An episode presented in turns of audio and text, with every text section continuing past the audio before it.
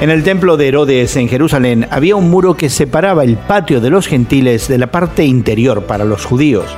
Un rótulo en la entrada advertía, nadie de otra raza puede cruzar este muro bajo pena de muerte.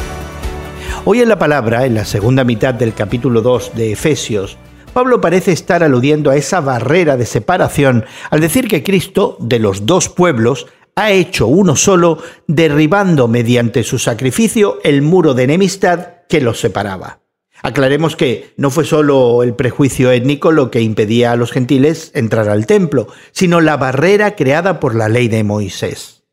Pero lo que los mismos judíos tenían algo de dificultad en entender era que incluso ellos, receptores de la ley, necesitaban reconciliarse con Dios.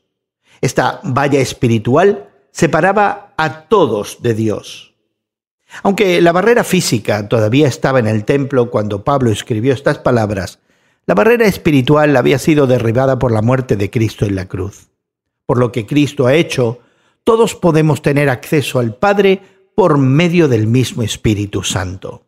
El resultado es una nueva humanidad, donde las distinciones entre judíos y gentiles ya no tienen sentido. Para los efesios esto significaba que, por la fe, eran parte del gran proyecto de construcción de Dios.